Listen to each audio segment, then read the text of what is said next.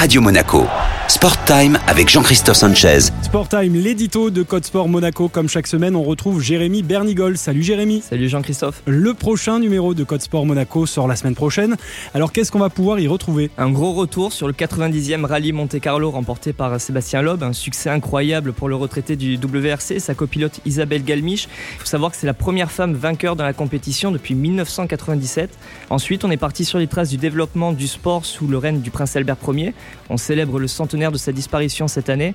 C'était une époque où les événements sportifs avaient déjà une résonance internationale et où des clubs comme l'Étoile de Monaco se sont créés. Il y a deux dossiers thématiques dans ce numéro également. hein. Effectivement, le premier concerne la santé mentale, un sujet très important. On a eu l'idée en novembre après la conférence du Comité international olympique sur la prévention des blessures et des maladies du sport.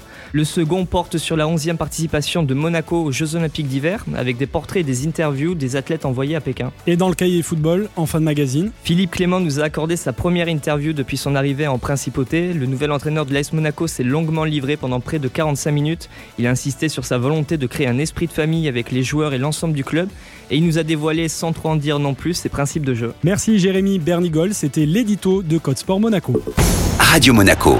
Sport Time avec Jean-Christophe Sanchez